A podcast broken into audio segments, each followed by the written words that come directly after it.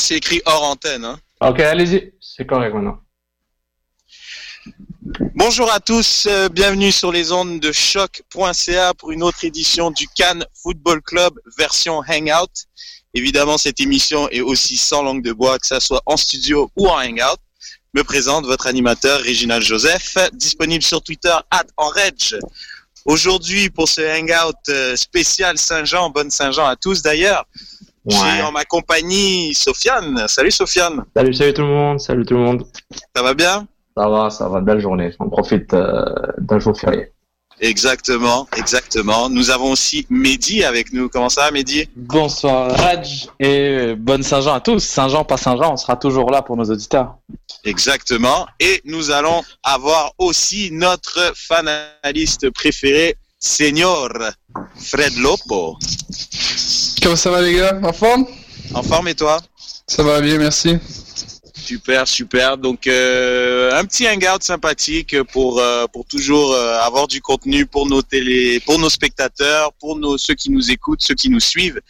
Donc nous allons revenir sur le match de l'Impact, une grosse victoire à domicile contre le Orlando City 2 à 0. Nous allons aussi revenir sur euh, la Coupe du Monde féminine 2015 euh, qui va avoir ses, quarts de finale euh, à partir de demain, si je me trompe pas. Et aussi, nous allons revenir sur la Copa América qui est en quart de finale aussi.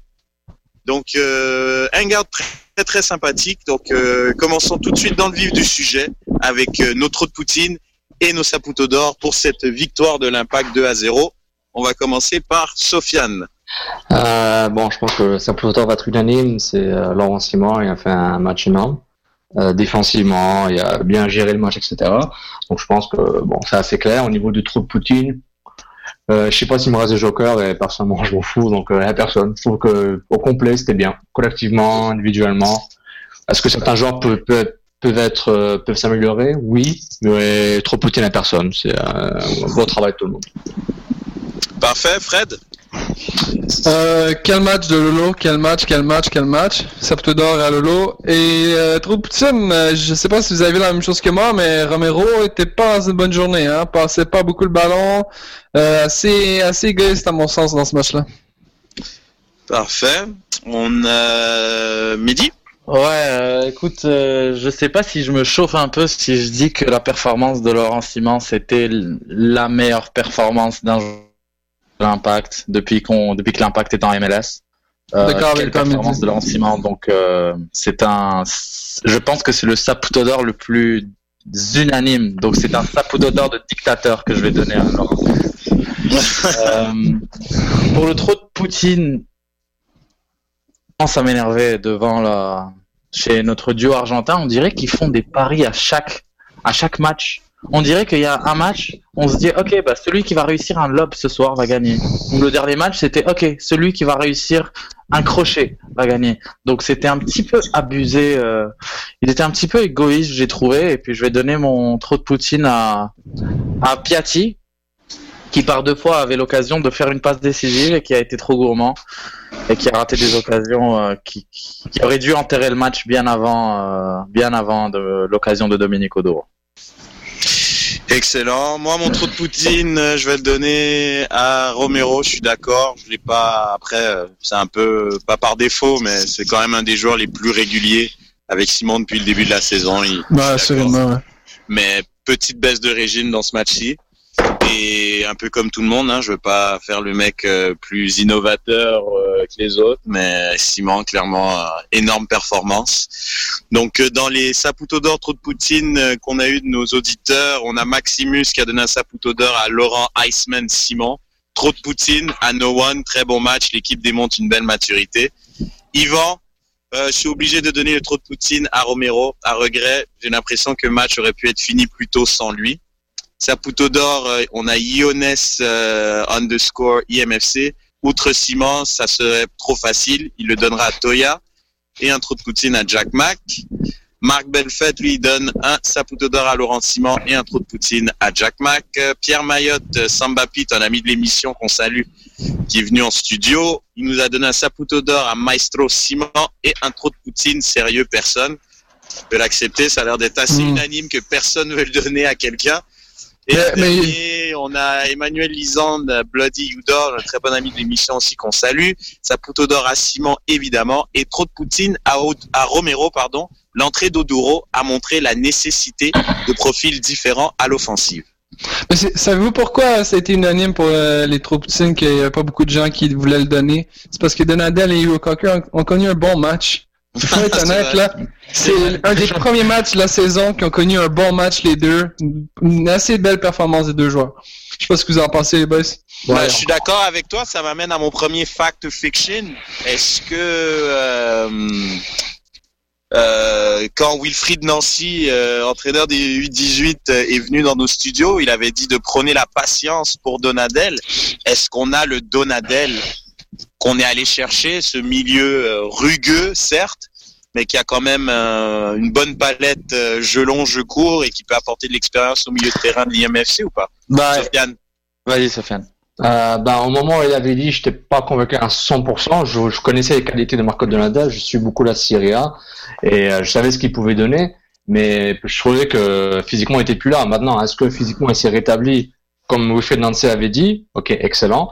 Mais ça change pas que j'aimerais bien voir euh, sur euh, quoi, les cinq pro- prochains matchs au moins trois bonnes performances et deux performances moyennes au minimum, parce que c'est le milieu axial qui, euh, qui gère tout comme le milieu axial de l'impact a écrasé celui de, de d'Orlando. Euh, du moins en première mi-temps, ils ont fait un très bon travail. Euh, j'aimerais voir plus de, de constance, mais je suis impressionné, bel œil du, du coach des U18, Wilfred Nancy.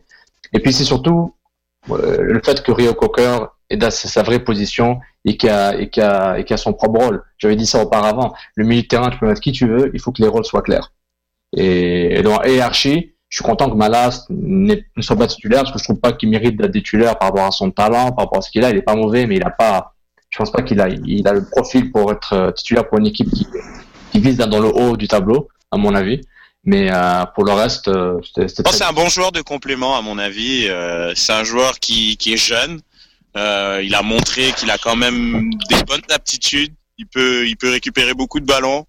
Il a ce profil, euh, certes, euh, un peu du pauvre, de box to box. Mais je de trouve que ça soit jeu long, jeu court. Non, mais je trouve Malas peut-être pas prêt encore à. Mais c'est un joueur de rotation, tout simplement. C'est exactement un core, un squad player, comme on dit. Je pense pas que c'est un joueur qui peut jouer tous les matchs et titulaire à tous les matchs comme Klopas le fait. Mais euh, je pense que c'est un joueur qui peut, de complément, qui peut clairement apporter à l'impact. Mais il y a quelque chose, il y a quelque chose qu'il faut rappeler aussi, c'est qu'il y a eu tellement de blessures chez les latéraux que Rio Cocker a, a beaucoup joué euh, en, Mhm. en droite de la défense, ce qui fait qu'on a rarement vu Donadel dans dans dans la Dans une bonne disposition. Il jouait vraiment, c'est ça exactement. Donc il jouait assez souvent avec Malas, Malas qui restait souvent sur la même ligne que lui, alors qu'hier, euh, j'ai vraiment vu Donadel jouer en 6 et Rio Cocker jouer en 8. C'était vraiment ça qu'on a vu. L'un était devant l'autre, ils connaissaient leur positionnement, chacun connaissait son rôle. Et ça a permis à Rio Cocker de beaucoup plus participer à l'attaque. Donc, euh, je pense que c'est une question de duo.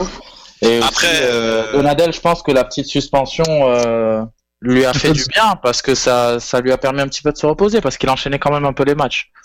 Puis je sais pas si vous avez remarqué aussi, au début de match, on passait, les joueurs passaient beaucoup d'Orlando sur les ailes.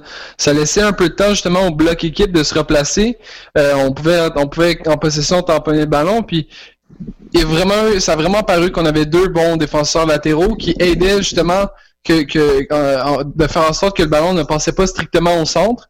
Donc euh, vraiment, je trouve que euh, quand tu mets une composition avec des joueurs assez rapides qui peuvent couvrir leur homme, apporter un, un poids offensif à l'équipe, ça met pas tout le poids justement sur Hugo Cocker et Donadel qui doivent relancer et défendre. Donc je pense que ces dispositions-là étaient vraiment excellentes pour les deux joueurs.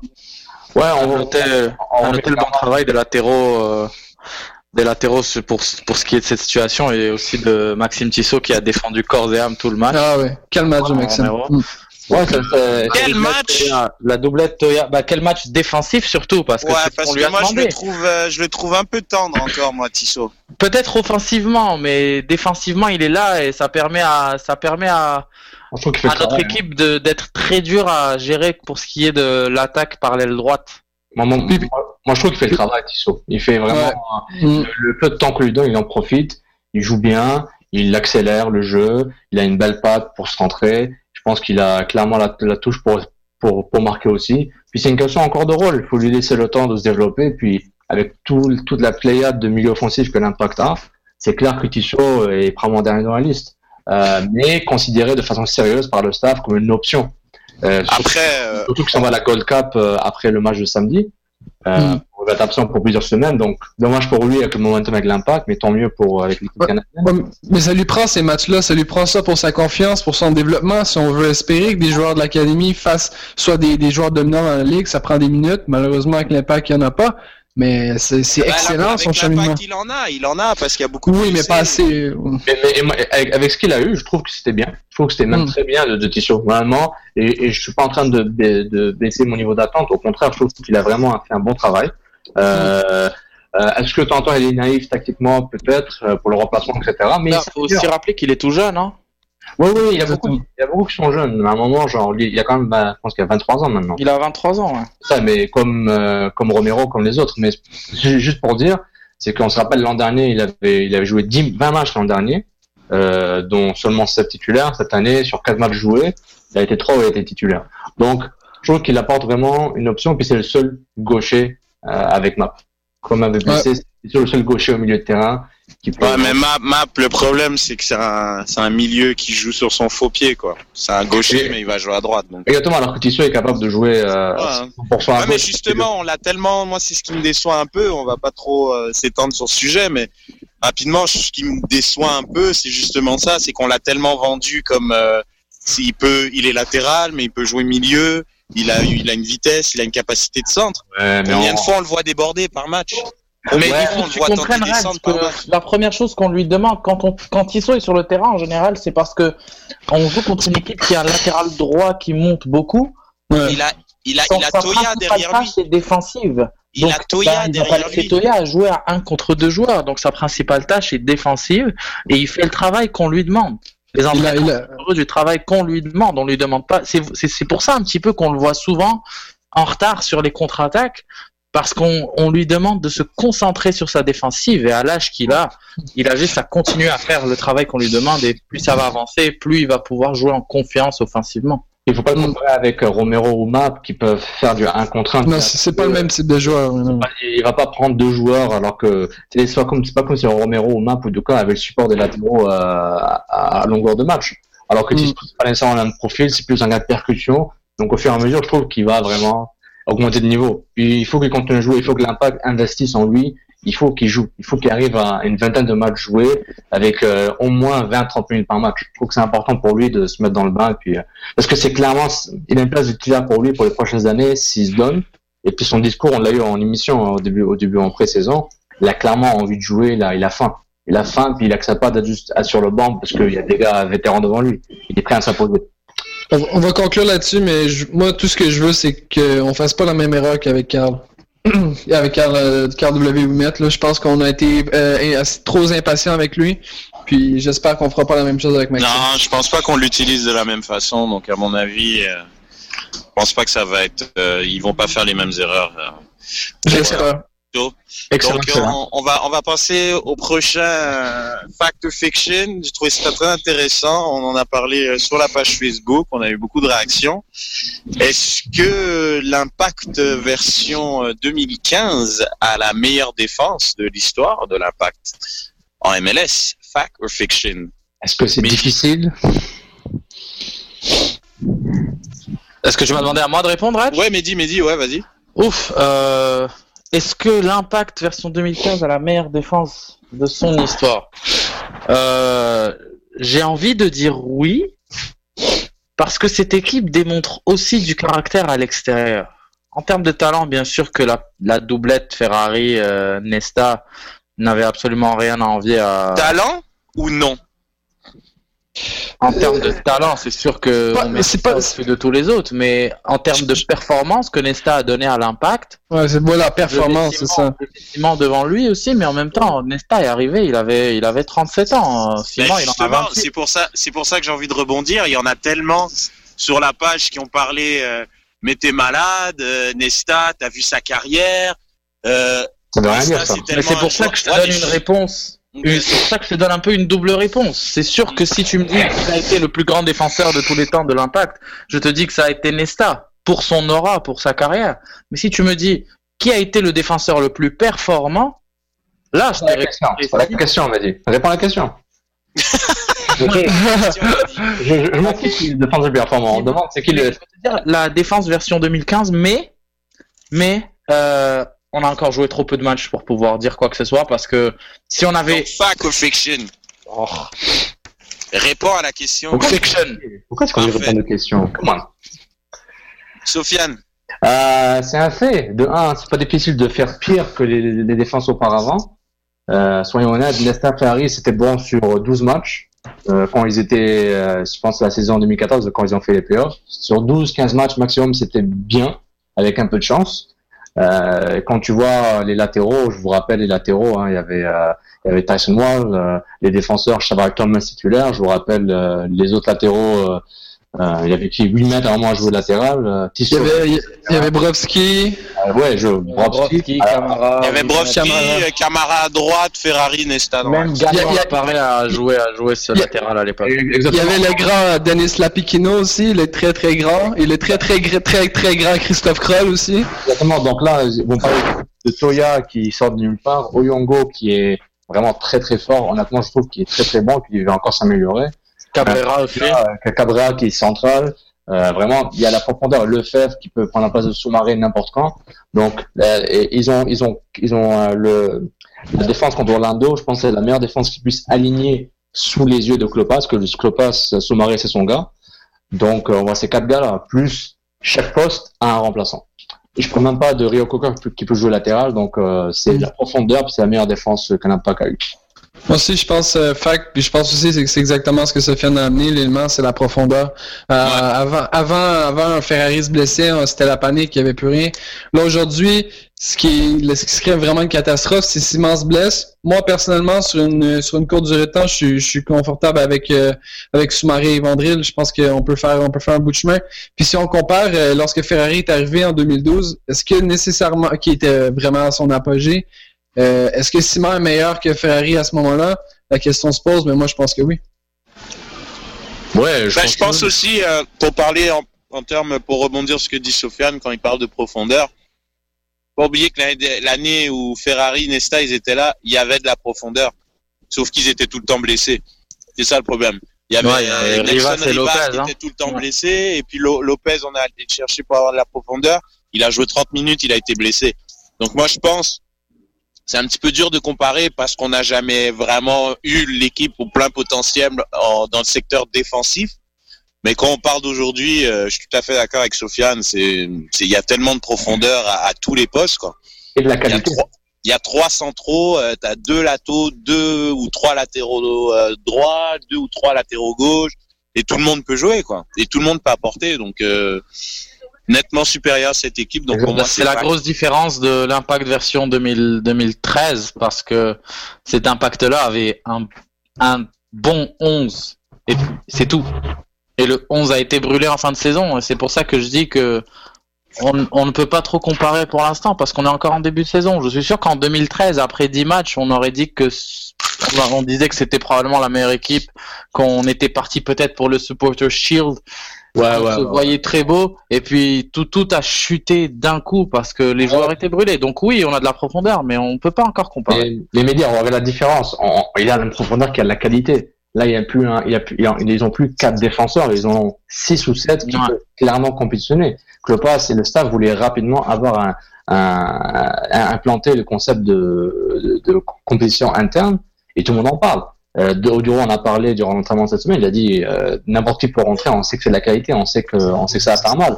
On sait que les autres équipes euh, auront du mal. Donc clairement, euh, genre pour dire oui, on peut pas comparer sur 10 matchs. Non, c'est sûr que ça augure, bien, ça augure bien. Ça, ça, ça, bien. Maintenant, si tout le monde se blesse en même temps, là, c'est mort. Et je suis d'accord avec Frédéric, Simon, la clé, c'est que Simon se blesse, se blesse pour 6 mois. Ok, là, ils sont un peu dans la merde. Justement, rebondir sur ce que vous dites, les gars, c'est un fact of fiction rapide. Est-ce que vous pensez que, Lopez va brûler Simon? Il faut, faut, rappeler qu'il a joué une saison complète en Belgique, euh, joué toutes les minutes disponibles depuis le début de la saison. Est-ce que vous pensez qu'il va terminer la saison sur, sur deux jambes? Ou... Hmm. Euh, au niveau gestion, c'est clair qu'il faut qu'il fasse attention, mais je pense qu'il fait plus attention à, faire tourner sous-marée, le faire et latéraux que de faire tourner Simon. Je veux dire un truc, les gars, euh, dans les grandes équipes, euh, Les défenseurs jouent tous les les matchs. défenseurs, ça, ça, ça, ça change pas là. Un défenseur, Oui, oui. ça joue comme tous les matchs. Oui, oui, mais il va avoir joué, il va avoir joué presque 60 matchs sur, une, sur, sur un Ouais, an. Là, c'est- les, dans les grandes équipes européennes, c'est ça qu'ils font. Et puis si Simon a pas 35 ans, hein, on, en- on, a- on a peur parce qu'il vient d'arriver d'Europe et que on a l'habitude que les, les Européens soient assez vieux et qu'ils se blessent plus facilement. Simon est dans la fleur de l'âge, il est en forme. Euh, ça m'étonnerait qu'il se blesse. Et puis s'il est fatigué, il le dira, vous le savez. Et puis non, les défenseurs en général, de toute façon, brûlent beaucoup moins d'énergie que les attaquants en défense. Bon, peut-être que le, le style de jeu de Simon, euh, pas dire le contraire, mais euh, non, il peut, il peut arriver à 50-60 matchs. Euh, Quand tu vois des équipes comme Barcelone, des équipes comme des équipes qui arrivent en finale avec des champions, quand tu regardes le nombre de matchs de leurs défenseurs, c'est souvent le top 4 de l'équipe, c'est les gardiens et les défenseurs souvent. Non, c'est vrai, à moins de vraiment mauvaises blessures, euh, des, blessures où le joueur n'a pas de bol, si, si le staff médical, le staff technique euh, communiquent bien avec le joueur, puis ils savent ce qui se passe par rapport euh, physiquement, ils vont gérer. Euh, maintenant, si, si on apprend qu'il y avait une tendinite au genou depuis six mois et qu'il joue encore, ça c'est un problème au niveau de la gestion des blessures. Mais sinon, je pense que ça devrait aller pour, pour Simon. Excellent les gars. Bon bah on va conclure donc pour euh, la section impact. Euh, on va donc Ah, un petit, un On a juste un petit truc, euh, félicitations à l'équipe U18 qui a gagné aujourd'hui euh, lors de son deuxième match euh, de série contre LA, 3 buts à 2. Et euh, ils vont jouer leur troisième match de groupe dans deux jours. Et ils sont premiers de leur groupe pour l'instant avec 4 points. C'est dommage, hein, parce que bonne chance à l'équipe de Jason et, et puis bonne chance au U18 de l'Impact.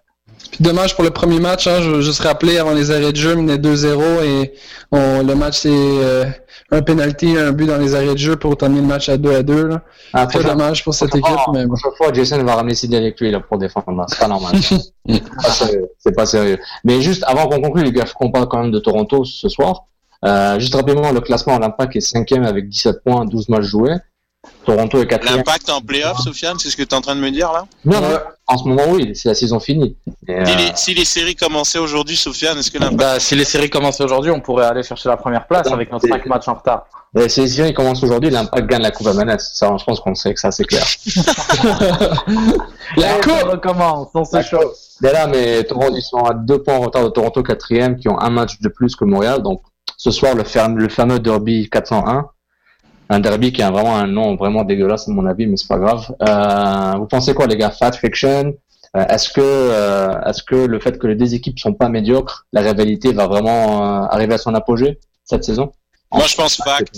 Fact, parce que ouais, on a toujours une équipe de Toronto qui a dépensé de l'argent. Là, ça fait deux ans. euh, Il y a eu le flop euh, German Defoe. euh, ils sont allés chercher, euh, comment il s'appelle, là, Gilberto, Bradley. Bon, Bradley est resté. Euh, Il y a eu Earnshaw. Bref, il y a eu beaucoup de dépenses d'argent. Mal. Ils ont toujours pas fait les playoffs. Euh, là, on voit que Jovinko est un joueur. Euh, Sofiane, tu le connais très bien. C'est un joueur qui est au-dessus euh, du- de la MLS. C'est de la folie comment il est fort. Ouais, c'est grave. Et le niveau qu'il a, ce joueur-là, c'est c'est incroyable. Et donc, est-ce qu'ils vont trouver une certaine stabilité? Je pense que oui. C'est une meilleure équipe avec un Jovinko qu'un Defoe parce qu'il est beaucoup plus investi. Tu me diras, avec 7 millions, je connais pas beaucoup de gens qui seraient pas investis. mais, euh, mais après, tu Scott regardes Gomez. l'impact.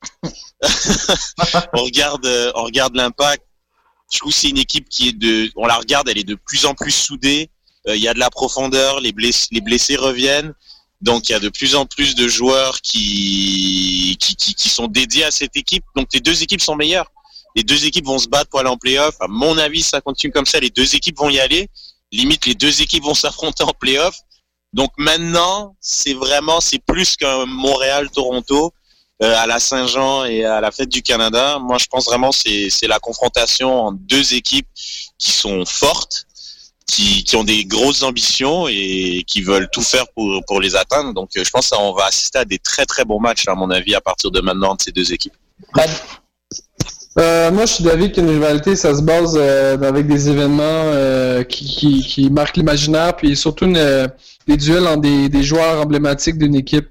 Euh, je pense qu'il est encore trop tôt dans l'histoire justement de du TFC qui change de, joueurs à chaque année. La Même chose à Montréal. Je pense que avec euh, avec le, le championnat, moi, il y a peut-être plus de chances qu'il y ait de l'animosité entre les deux équipes, mais je pense pas que ce soit ce soit encore une rivalité. Je pense qu'on n'est pas encore rendu à ce point-là, à mon avis. Euh, je suis d'accord avec Fred, je veux dire fiction parce que pour moi d'abord une rivalité, la rivalité elle est là mais elle est dans les, tribunes. On se dit oui c'est un match spécial, c'est le jour de la Saint-Jean. euh, je, pense qu'il y a même pas un seul joueur de Toronto qui est au courant de la Saint-Jean ou qui a une idée de ce que c'est. Donc pour eux c'est un match de MLS comme les autres et pour moi une rivalité. Oui, il faut qu'il y ait des événements sur le terrain. Euh, et surtout, il faut que les joueurs soient éduqués à cette rivalité, chose qui n'arrive pas encore pour l'instant. Excellent, excellent. C'est euh, pour répondre à la question, je trouve que c'est un peu mieux quand, les équipes sont pas nulles, qu'ils se battent pour quelque chose. Et c'est clair que ça aiderait d'avoir une confrontation en playoff à MLS entre les deux, les deux clubs. Mais moi, j'en avais un petit peu marre de, de la juxtaposition, de la, trans, la- le, transfert de la rivalité Montréal-Toronto au niveau des villes, au niveau du hockey, au niveau du CFL vers la MLS, alors qu'il n'a pas une grosse haine encore. Euh, mais c'est clair que les ultras entre eux se moquent, se moquent euh, les uns, les uns et les autres. Donc, euh, je trouve que ce match pourrait être bien ce soir à 20h ou à 20h30. Ce match pourrait être un bon début pour une belle explosion, un bel artifice de foot pour qu'ils se rendent dedans bien. Quoi. Ce serait intéressant que ça commence ce soir. Parfait. Bon, donc le match est à 19h30 euh, aujourd'hui. euh, L'impact qui va se rendre au BMO Et à 20h le match. 20h. 20h Ah pardon, 20h le match. Parfait. Donc on va passer, euh, si vous voulez bien les gars, à la Coupe du Monde féminine. Donc les quarts de finale qui vont commencer vendredi, le 26 juin.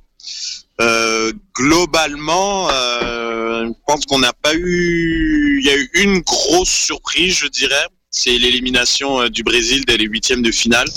Tout à Un peu décevante cette équipe du Brésil euh, qui a baissé pavillon 1-0 face à l'Australie. Je sais pas si vous vous rappelez, équipe. je vous avais dit que j'avais été quand même impressionné par l'Australie et Bah, Et Australie voilà. qui était qui était qui était quand même dans le groupe de la mort avec le Nigeria, la Ah. Suède et les États-Unis. Euh, donc euh, non, là il y a une autre surprise, c'est la victoire de l'Angleterre contre la Norvège. Hein. ça aussi. La Norvège faisait partie des favoris quand même. Parce que le ça, Canada ouais, n'avait pas trop ouais, joué ça, contre, euh, contre les Norvégiennes en, en quart. Bon, ils l'ont jamais dit officiellement, mais c'est sûr qu'ils sont assez ils sont assez heureux que l'Angleterre soit passée outre la Norvège. Mais l'Angleterre, depuis le troisième, leur troisième match de poule, qui développe un jeu léché, un très bon jeu, donc euh, je m'inquiète un petit peu pour les Canadiennes, mais ça va être un beau match euh, le, ce 27 juin à Vancouver. Les Canadiennes qui ont qui ont toujours euh, pas convaincu à mon avis. Euh, Ouais, effectivement. victoire de 1-0 contre la Suisse. Une équipe suisse qui est, qui jeune, matchs, qui est nouvelle. euh, Ça fait 10 matchs de suite où elles n'arrivent pas à marquer plus qu'un but. Je comprends pas, j'arrive mal à m'expliquer qu'est-ce qui se passe avec cette équipe-là. Pourtant, on avait un- confiance. Je pense qu'il y a un gros problème de finition. Tout simplement. C'est dans les 30 derniers mètres, on le voit qu'il n'y a pas, il y a pas de créativité. Pourtant, défensivement, elles sont là. hein. Ah oui, oui, oui. Ah, défensivement, c'est solide. Elles, euh, elles donnent tout, mais dès qu'on arrive dans les Suzuki. 30 derniers mètres, ça devient, ça devient compliqué pour les Canadiens. Est-ce que Christine Sinclair est le problème de cette équipe? Moi, je trouve que l'équipe n'est juste n'a pas assez de talent offensif comme Ah, je pense euh, aussi. comme le Japon, comme les États-Unis, même comme la Comme Chine. en France. euh, comme la France, comme l'Allemagne, euh, ils ont pas ce niveau-là. Il leur manque euh, deux, trois éléments de haute qualité, un collectif beaucoup plus pointu que ça, et des joueuses qui doivent arrêter de jouer en Amérique du Nord et de jouer en Europe, en, Ligue des Champions européenne pour essayer de monter leur niveau, du moins les meilleurs.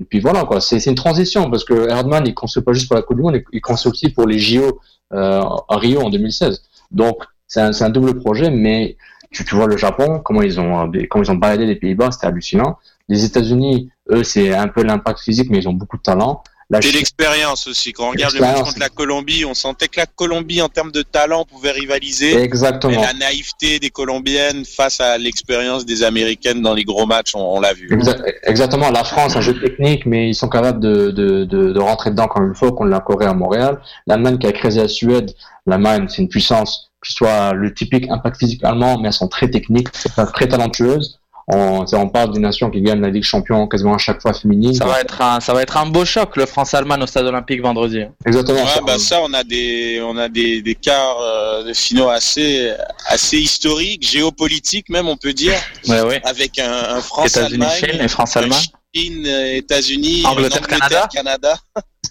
Ouais, ouais. C'est des Les matchs. Japon. euh, Ça peut Et d'ailleurs, euh, juste pour vous dire, il y a juste pour euh, informer nos auditeurs, ceux qui veulent se déplacer à France-Allemagne au Stade Olympique ce vendredi, il y a un code rabais qui a été euh, qui a été dévoilé par la FIFA. Donc, euh, si vous allez sur Ticketmaster pour acheter vos billets, il suffit de rentrer le code merci en majuscule, merci en majuscule, et puis vous pourrez avoir droit à 50% de rabais pour les billets. Ça risque d'être une belle fête, hein, France-Allemagne en quart de finale. La revanche. T'as reçu une, t'as reçu une enveloppe pour ça ou quoi? Il a une mallette. J'ai tu- une mallette. Tu veux partager un peu? Parce que là. J'ai une mallette. Tu peux m'appeler monsieur. Merci, merci. On, on dit merci cinq fois, puis on aura, on aura de l'argent. Merci, merci, merci, merci, merci. Les gars, j'ai envie, euh, avant qu'on passe euh, à la Copa América, notre dernier sujet, euh, vos pronostics, euh, chacun votre tour euh, pour euh, chacun des duels pour avoir un carré d'as. Pour la Copa? Commencer, euh, ouais, pour Fred, non pour euh, la Coupe du Monde féminine. Fred, euh, France-Allemagne, ton gagnant? Euh, je garde, je garde mon, mon- ma prédiction euh, des, du début, je vais aller avec l'Allemagne. Parfait. Je pense que, je pense que l'équ- l'équipe est vraiment supérieure. Midi. Ah, Pour moi, la, la France va être championne du monde. Donc, Ah ouais, euh, d'accord. Je mets la Ah, France lui, il, en il, contre il États-Unis. direct à la fin, lui. Ok, c'est Ouais. bon. Il a, il a, Je vous le dis tout de suite, comme ça, c'est fait. il a- mais, mais, mais dis, il a vu le popcorn, puis il a vu la Sofiane. Il Attends, j'ai pas fini mon carré d'as, moi. Euh, Ah ok, France- bah dis, bah attends, mais Fred il a pas dit son carré d'as. Donc Ah. Fred, euh, vas-y, finis ton carré d'as. Donc euh, Allemagne, ensuite Chine, États-Unis. Tu prends qui? États-Unis, bien sûr. Australie, Japon. Japon, puis Canada. Ok, parfait. Midi, France, ensuite? France, puis euh, États-Unis, Japon, Canada. Ok. Sofiane? France, Chine, Japon, Canada. Parfait. il faut quand même faire bien attention aux Anglaises. Hein, Ben, je vais va pas, me- je vais, je Canada. vais, moi je vous dis direct, le Canada ne passe pas. Ils ont pas le niveau. Déjà, je suis assez surpris qu'ils soient encore là. Donc, euh, les Anglaises, le Japon, les États-Unis et l'Allemagne. Oh Ben, Juste revenir rapidement sur le Canada. Vous pensez pas que justement Sinclair, c'est à la fois le problème et la solution? Parce qu'on voit dans les matchs, elle n'a pas vraiment d'ouverture, elle n'a pas la chance de s'exprimer autant qu'elle qu'elle a pu le faire par exemple à Londres. Je pense qu'il faudrait amener un- une, une deuxième attaquante en support et arrêter d'utiliser José Bélanger à Lille ou faire quelque chose de Bah, différent. c'est ce qu'on a que- fait au dernier match, Fred. Au- Bélanger, oui, Bélanger a été ensemble. remise à sa position naturelle qui est en attaque.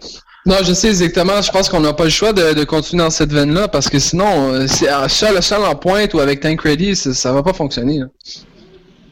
Non, c'est sûr qu'elles ont du mal, elles ont du mal devant. Mais bon, Parfois. on est, on est à l'abri, on rappelle que Christine Sinclair est une, est une est excellente joueuse et on se rappelle encore de ses performances aux Jeux Olympiques et on n'est jamais à l'abri d'un, d'une, performance lors d'un match euh, ultra important, d'une performance incroyable encore une fois. Ouais, ouais, ouais, mais les gars, un pays hôte a tout ont besoin d'un bon tirage dans le groupe et un bon tirage dans les, les, la phase, la, la, les prochains tours. Bah là, c'est pas mal, là. Bah, c'est là. Exactement, ils ont eu un groupe très accessible. L'Angleterre, c'est pas la Norvège. Et même si c'était la Norvège, ça aurait pas été aussi difficile que le Japon ou que l'Allemagne ou la France ou la Chine ou les États-Unis. Donc, ils ont, ils ont, ils ont tout, tout est de leur côté pour passer peut-être l'Angleterre et peut-être espérer de faire un exploit après. Mais déjà, je trouve que, voilà, je dis pas que c'est France 98. Mais il y a un certain feeling que le pays hôte a un certain avantage et puis elles sont pas si mauvaises que ça euh, par rapport aux, super nations euh, qui sont meilleures qu'elles. Oui, elles ont aucune chance de gagner la Coupe du Monde. Tu peux pas, tu peux pas gagner une Coupe du Monde même si c'est chez toi en sachant qu'il faut que tu battes le Japon et ou l'Allemagne et ou les États-Unis et ou la France. Donc c'est clair que c'est dur. C'est clair à la base euh, il faut un exploit, un miracle. Mais ils ont juste besoin d'un but, de marquer un but plus de plus que l'adversaire et puis Sinclair peut clairement faire le travail. C'est vrai que c'est pas une puissance, euh, contrairement à, à ce qu'ils auraient pu affronter.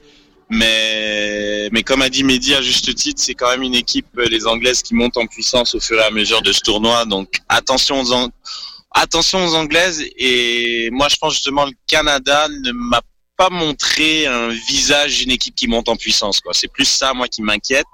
Oui, je suis d'accord avec l'exploit. Oui, je suis d'accord avec le côté, euh, c'est l'équipe, euh, l'équipe haute. Mais c'est une équipe, à mon avis, elle est beaucoup trop faible. Quand tu regardes les autres équipes, les, les- Ouais. les équipes qui sont en quart de finale, mais c'est de loin la plus faible. En Oui, termes tout à de, fait. de, de ce qu'ils proposent en termes de, de phase offensive, c'est c'est Euh, vraiment- la, la défense de l'Angleterre est, est, est un peu n'est pas top top. Hein. Ils ont Ah oui, non, mais je te parle globalement, tu vois, surtout offensivement. Moi, je trouve que c'est, on est vraiment, le Canada Moi- est vraiment une des équipes les plus faibles, quoi, dans ce qui reste. Moi, le, seul truc qui m'inquiète, c'est la vitesse de Wilkinson, la, la latéral droit, qui est revenu. elle est vraiment lente parce qu'elle elle, elle revient de blessure et surtout euh, la, la, défense la défense centrale qui est encore blessée euh, Sesselman qui fait des erreurs de base. Non, non mais, mais, mais Sesselman, elle, elle, vont vraiment faire mal. Elle joue encore au foot, c'est pas possible. Non, c'est pas possible, mais supposément elle revient de blessure, mais personnellement, elle a très peu joué depuis six mois. Personnellement, ces erreurs qu'elle fait, peut-être qu'en Angleterre, ça va. que ça soit Buchanan et puis euh, j'ai oublié son nom. Ah merde, son nom me revient pas. Moscato. Moscato, merci. Quand c'est Moscato, Buchanan, c'est clairement plus solide. Moscato, elle a de l'expérience. Ouais. Sesselman, elle est zéro. Et Buchanan, c'est zéro. La future Buchanan, c'est la future patronne de l'équipe du Canada. Ah, elle, elle, elle, elle est dominante. Hein. L'anticipation physique. Buchanan, je la mettrais en milieu relayeur, moi. C'est qui elle me rappelle? Lilian Thuram. Oh là là. Bon, les gars, on va couper le micro là. On, on, va, on va passer à la Copa tout de suite. Eh, Sofiane, on t'en permet toi aussi. Hein. excellent, excellent les gars, j'adore ça. Bon, on va passer à notre dernier sujet, la Copa América qui donc il y a eu pas mal de rebondissements. Est-ce que je peux faire une suggestion? Une oui. suggestion pour la Copa América Il faut juste ne pas la suivre à la télé. Il faut la suivre sur TMZ parce que tout le bordel qui arrive autour, c'est hallucinant. Non, c est, il a pas tort, il a pas tort. Donc j'en avais parlé à la dernière émission, donc mercredi dernier. Euh, il y a eu l'événement Vidal qui, qui, a donc écrasé sa voiture, sa Ferrari. Euh, bref, il s'est excusé, il est retourné dans le groupe. Il a été pardonné. Il a été pardonné. Le Chili, qui, à mon sens, comme je l'avais dit mercredi dernier, a fait la, la grande sensation de ce tournoi jusqu'à maintenant, le pays hôte.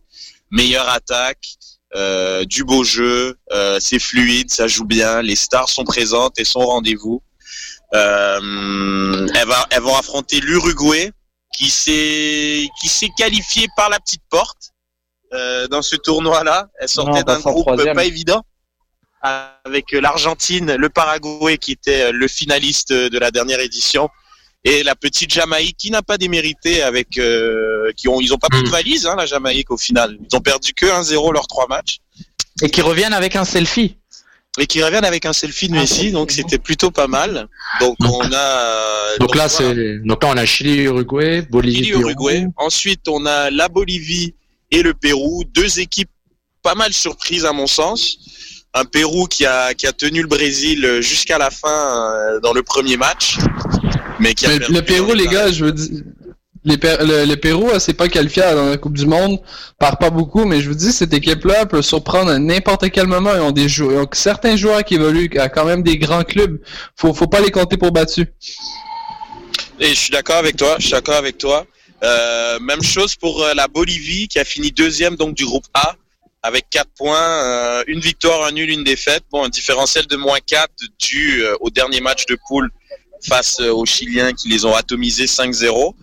Mais sinon, euh, voilà, donc c'est quand même euh, Bolivie-Pérou, c'est vrai que c'est pas euh, le, le quart le plus sexy, mais quand même, on a quand même euh, donc ces deux équipes euh, qui, qui risquent de se retrouver en demi-finale et pourquoi pas se frayer un, une place jusqu'en finale parce qu'ils joueront contre le gagnant du Chili et de l'Uruguay. De l'autre côté, on a on a une grosse confrontation, c'est l'Argentine contre la Colombie. Je vous l'avais dit, je le garde encore, je le maintiens, pardon l'Argentine va pas aller jusqu'au bout. C'est poussif l'Argentine, c'est elle m'a vraiment rien prouvé euh, de particulier dans son dernier match de groupe. Elle a gagné qu'un 0 contre la Jamaïque. Donc euh, c'est vraiment un différentiel de plus 2 que 4 buts marqués alors que tu as Messi, Agüero, Tevez, Higuain, Pastore, euh, Di Maria dans ton équipe.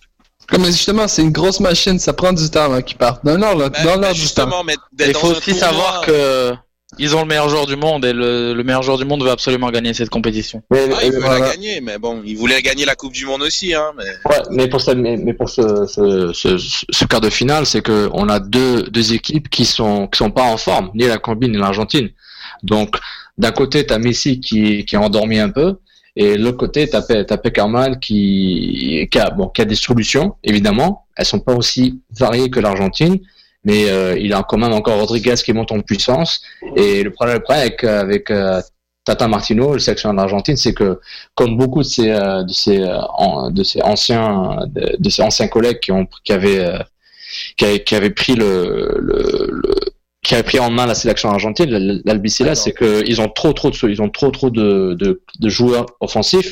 Puis l'Argentine a tout le temps eu du mal à équilibrer leur jeu, essayer de faire plaisir à tout le monde et que tout le monde joue bien en harmonie. Donc ça, c'était un problème tout le temps. Puis ça revient encore à cette Copa América. En Coupe du Monde, c'était un peu, un peu mieux, beaucoup mieux.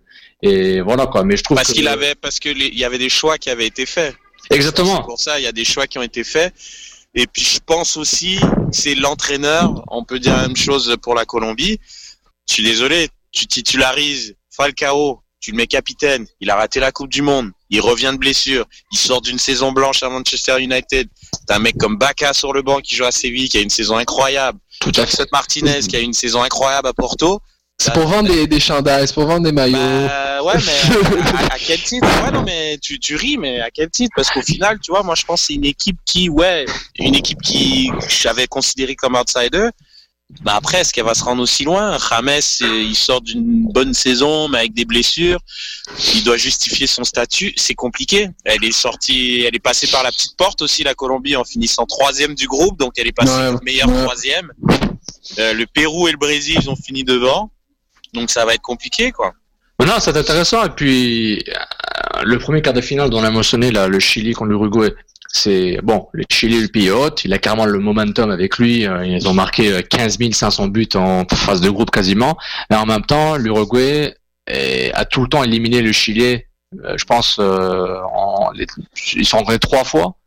Euh, il y a trois fois ouais, mais, qui sont rencontrés. mais là, ils ont, ils ont pas Forlan, ils ont pas Suarez. Exactement. Le, le, comme équipe. Exactement. Le Chili qui est mené par euh, Alexis Sanchez sont énormes. Euh, Sanchez, Vidal, euh, exactement. Vidal, donc, euh, le momentum. Équipe, non, c'est une équipe vraiment. Elle est chez elle. Et ouais. c'est vraiment pour moi de loin celle qui a fait la, la, la, plus belle impression. Ceux qui ont marqué le plus de buts. limite, j'ai envie de te dire, c'est celles qui en ont encaissé le moins. Ah non, j'ai des conneries, ça pour ça, ils ont quand même encaissé. Ah, ils ont encaissé que 3 buts. 10 buts marqués, que 3 buts encaissés. Non, c'est vraiment une équipe qui. Euh, oui, elle est, elle est en forme, elle est incroyable, mais justement. La elle est solide. L'Uruguay se base sur quoi, Sofiane? Non, mais justement, l'Uruguay, sa spécialité, c'est de stopper le momentum des grosses équipes. C'est ça leur spécialité. Même avec l'Uruguay, c'est comme, comme l'Italie d'Amérique du Sud.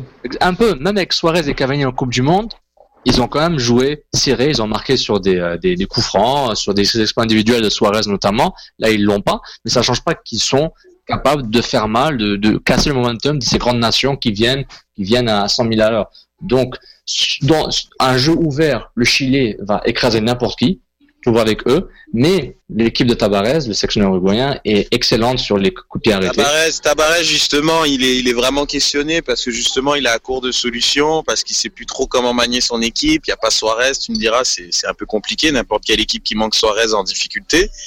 On n'a qu'à regarder Liverpool, mais, mais après, je trouve c'est difficile, c'est difficile. Un joueur comme Cavani, il a une meilleure fin de saison au, Paris Saint-Germain, mais c'est pas un joueur qui peut transporter l'équipe.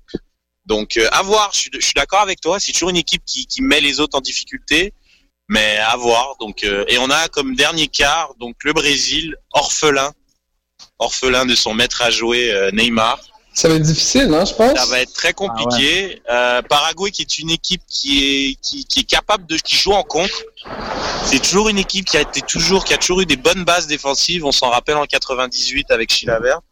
Mais c'est une équipe qui offensivement elle peut jouer sur des contres, mais mais elle est solide défensivement. Elle a pas trop pris de but dans ce tournoi. Euh, si je me trompe pas, le Paraguay a pris dans ce tournoi que trois buts. Alors on marque pas beaucoup, quatre buts marqués, trois buts encaissés deux matchs nuls et une victoire, donc ils sont invaincus encore. À voir, ils sont revenus euh, contre l'Argentine, ils perdaient 0-2, ils ont fait un match nul 2-2.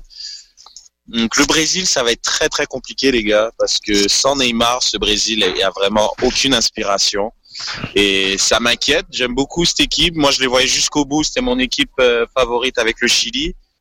Mais il y a rien dans cette équipe. Ouais, mais c'est pas, non, mais c'est pas sérieux, c'est pas sérieux de suspendre Neymar pour euh, pour 4-5 matchs. Honnêtement, c'est. J'en ai fait un exemple. Non, je pense. Ouais, je pense aurait pu faire un exemple avec Vidal, mais c'est deux poids deux mesures là-dessus, moi. Ah non, mais. Moi, je, moi, je, pense, moi, je pense que c'est une, une vendetta. Hein. Il y a quelque chose qui est arrivé qu'on donc dont on connaît pas les. Euh, donc on n'est ouais, pas il y a les. une vendetta contre le Brésil en général. Il y a eu beaucoup d'abus aussi dans le match Australie-Brésil des femmes. Il y a un truc contre le Brésil je dis ça, je dis rien, les gars, mais il y a un Toujours, truc contre toujours. le Brésil. Ouais. Donc voilà, ça va être compliqué, mais bon, ça va être compliqué. Euh, quand ton avançante s'appelle Firmano, euh, il joue à Offenheim, euh, il a mis comme petit but, je crois. C'est pas.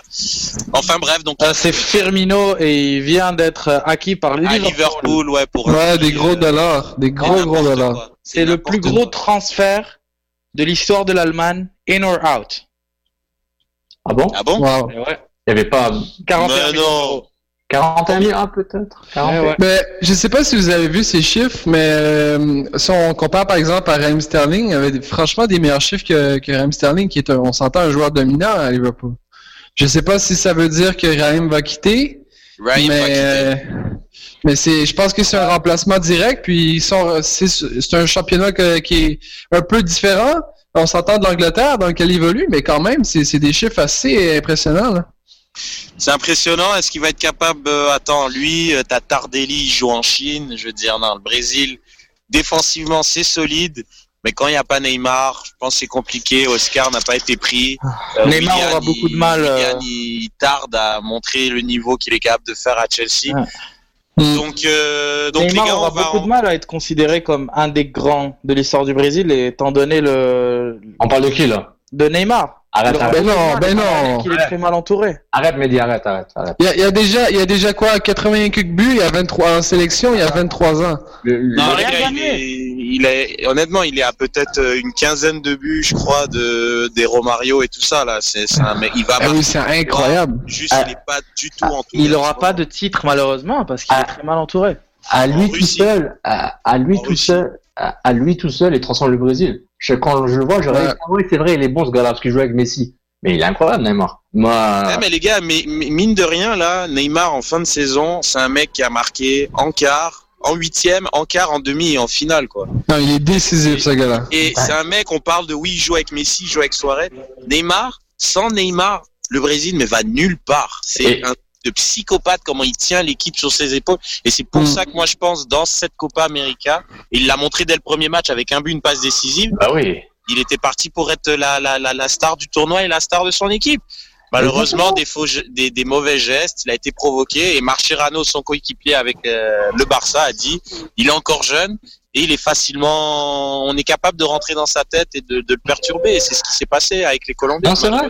C'est vrai, mais c'est copié-collé euh, euh, avec le Brésil à la Coupe du Monde. Il était énorme en Coupe du Monde. Dès qu'il était pas Et là, voilà, et dès qu'il il est pas s'est là, écrasé voilà ce mentalement. qui s'est passé. Donc là, puis Voilà. et si le Brésil euh, était tombé sur le Pérou ou peut-être la Bolivie en quart, peut-être ils auraient plus de chance. Le Paraguay, c'est quand même un piège, mais on verra. Peut-être Oscar ou pas Oscar, William va se réveiller ou il va prendre le prendre le relais, on verra. C'est- La pression est sur Donga euh, qui en est à sa deuxième fois à la tête du Brésil. Donc euh, bonne chance au Brésil. Parfait les gars, bon ben je vais je vais prendre vos, vos carredas avant de, de terminer l'émission. Donc on va commencer par toi, Fred, Chili Uruguay, Euh, Chili, Chili. Bolivie, Chili. Pérou, Bo- euh, Bolivie, malheureusement. Argentine, Colombie, Euh, Argentine. Argentine jusqu'au bout, les gars. ok, et Brésil, Paraguay. Brésil passe, mais proche. Ouais, Brésil, Brésil. Parfait. Moi, Mehdi, Ah, ça va, être, Chili, ça va être la Uruguay. même chose. Chili, Chili, Bolivie, euh, Argentine, Argentine, Brésil. J'espère le Brésil, mais ça va être dur. Sofiane, euh, Chili, Pérou, Brésil et j'hésite pour Argentine, Colombie. Euh, allez, je vais dire Argentine parce que bon, parce que Tevez va, va marquer un hat-trick. Et voilà. parfait. Donc c'est aujourd'hui euh, le match Chili-Uruguay. Ouais. Donc euh, le 30 juin, avec euh, avec vos euh, vos prédictions, on va peut-être avoir un classique Argentine-Brésil en demi-finale de Copa América. Ce serait magnifique. Ça Ouais. serait très très intéressant. La finale qui aura lieu le 4 juillet à Santiago de Chile. Donc euh, ben voilà qui conclut euh, notre hangout. Merci les gars, merci, Merci, Mehdi. merci, merci. Merci. Et bonne, bonne fin de Saint-Jean à tous. Bonne fin de Saint-Jean bon à tous. Et puis euh, on se retrouve soit pour un hangout ou une émission euh, pour mercredi prochain. Et Eh, les continuez gars. à réagir sur la page Facebook avec nous, sur euh, Twitter aussi. Mhm, Réagissez au hangout si vous n'êtes pas d'accord avec ce que Sofiane a dit. Fred ou moi. Si vous voulez réagir, Mais pas moi. pas. C'est ce qu'on aime, c'est réagir avec vous. Donc euh, merci, euh, écoute. Ah, avant de conclure, les gars, on fait un pari. Ce soir, combien de Québécois sont dans l'alignement en cette Ce journée soir, de Saint-Jean? victoire de l'impact euh, 2-1. Oui, mais combien, combien de Québécois dans l'alignement, les gars? Ah, dans l'alignement À Ah, j'ai zéro. pas entendu. 0 à 0. 1. Hein 1. Vendrez le compte comme un Québécois, là. Oui, alors 1 et demi. 0. Bon, malheureusement. Donc, moi, je vous dis, Frank va nous faire une petite surprise. Bernier dans le line-up. Allez, les gars, à la prochaine. fout, Il s'en fout, Frank. Allez. Bon les gars. tout le monde. Ciao. Ciao. Ciao. Bye.